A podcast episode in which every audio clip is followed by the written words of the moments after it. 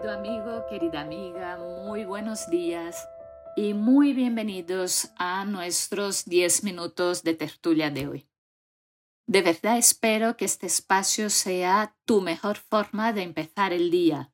Desde luego para mí, vuestra compañía y vuestras preguntas, vuestras interacciones siguen siendo un gran estímulo para seguir con ese proyecto que me parece tan enriquecedor. Hoy vamos a hablar de algo realmente muy importante.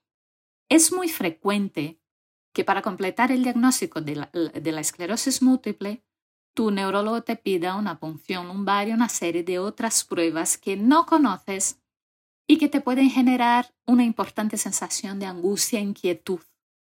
Incluso hay algunas personas que no se animan a someterse a estas pruebas por el miedo que les genera la falta de conocimiento.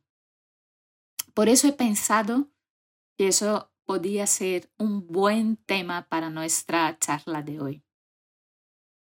Lo primero que suelen pedir los neurólogos cuando una persona tiene un síntoma neurológico, visión doble, síntomas sensitivos o motores, por ejemplo, es un TAC o escáner cerebral. En esa prueba Tendrás que estar tumbado y lo más quieto posible mientras una máquina con forma de donuts o anillo perforado te va haciendo fotos del cerebro.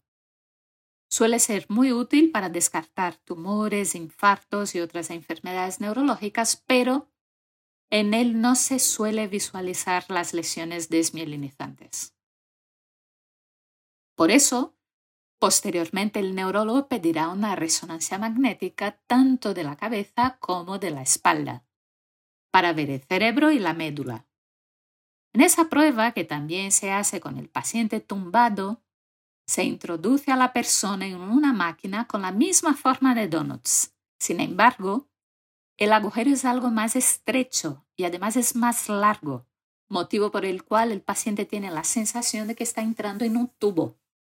Por eso esa prueba no está indicada en personas que padecen claustrofobia o que tienen incomodidad en los espacios cerrados. Suele haber también un ruido rítmico y constante que puede molestar a las personas más sensibles. Esta prueba es de suma importancia ya que permite visualizar las lesiones típicas de la esclerosis múltiple, tanto en el cerebro como en la médula. Además, con el paso del tiempo, esa prueba servirá para vigilar el efecto del tratamiento sobre la enfermedad. Otras cosas que el neurólogo podrá pedir son una serie de analíticas con un estudio completo de los parámetros inmunológicos y serológicos. O sea, que va a tratar de identificar la presencia de infección o nuestra inmunidad para diversas bacterias, virus o parásitos. Con ello pretendemos no solo descartar otras enfermedades, sino que además verificar si el individuo necesitará alguna vacuna antes de iniciar algún tratamiento para la esclerosis múltiple. En algunas ocasiones, también pediremos unos potenciales evocados visuales o incluso multimodales. Esa es una prueba donde mediante unos estímulos visuales, auditivos o sensitivos, tanto en brazos como en piernas, el médico determinará la velocidad con la cual viajan los mensajes desde los órganos hasta el cerebro y la médula.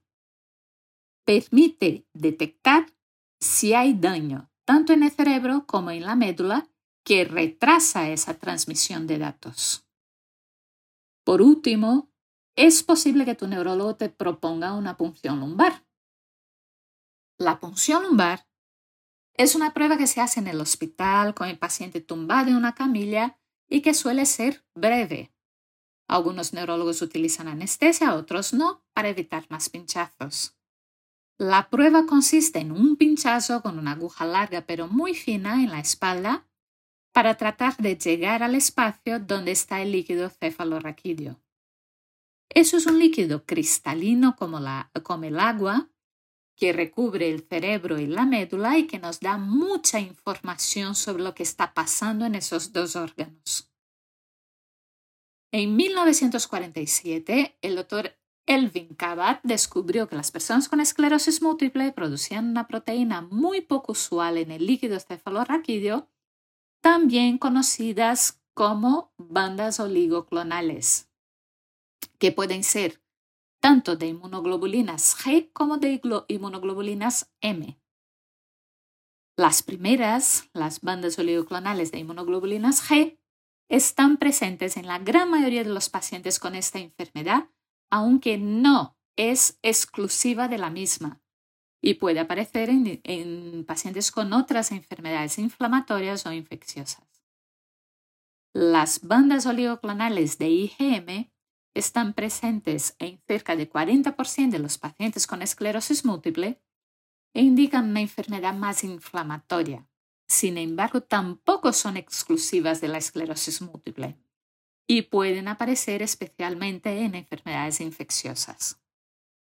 Tras la punción lumbar, el neurólogo te dirá o recomendará un reposo absoluto en las primeras horas. Posteriormente podrás ir incorporándote a tu vida habitual de forma progresiva. Eso se hace para evitar la principal complicación de la punción lumbar, el dolor de cabeza.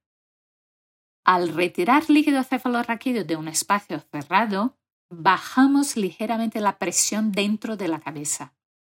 Esto puede provocar tracción de las estructuras dolorosas como vasos y membranas cuando el individuo se pone de pie en las primeras horas. Por eso es importante mantener el reposo, el líquido cefalorraquídeo se renueva en 3-4 horas y producimos cerca de medio litro al día. Por eso también es muy importante hidratarse bien tras la punción lumbar. En algunos casos más complejos, cuando el diagnóstico no está del todo aclarado, los neurólogos podemos utilizar una serie de otras pruebas más eh, específicas para otras enfermedades. Al final, decimos que un paciente tiene una esclerosis múltiple cuando cumple una serie de criterios llamados de McDonald en su última revisión de 2017. Eso implica que el paciente debe tener por lo menos un brote clínico típico, varias lesiones en el cerebro o en el cerebro y en la médula que tienen unas características típicas de desmielinización y o bandas oligoclonales de inmunoglobulinas tipo G positivas en el líquido cefalorraquídeo cuando se hace su estudio. De verdad espero que ese episodio os haya sido de mucha utilidad, que sirva para tranquilizaros de cara a las pruebas que nosotros podemos pedir. Muchísimas gracias por seguir ahí y te espero el próximo jueves.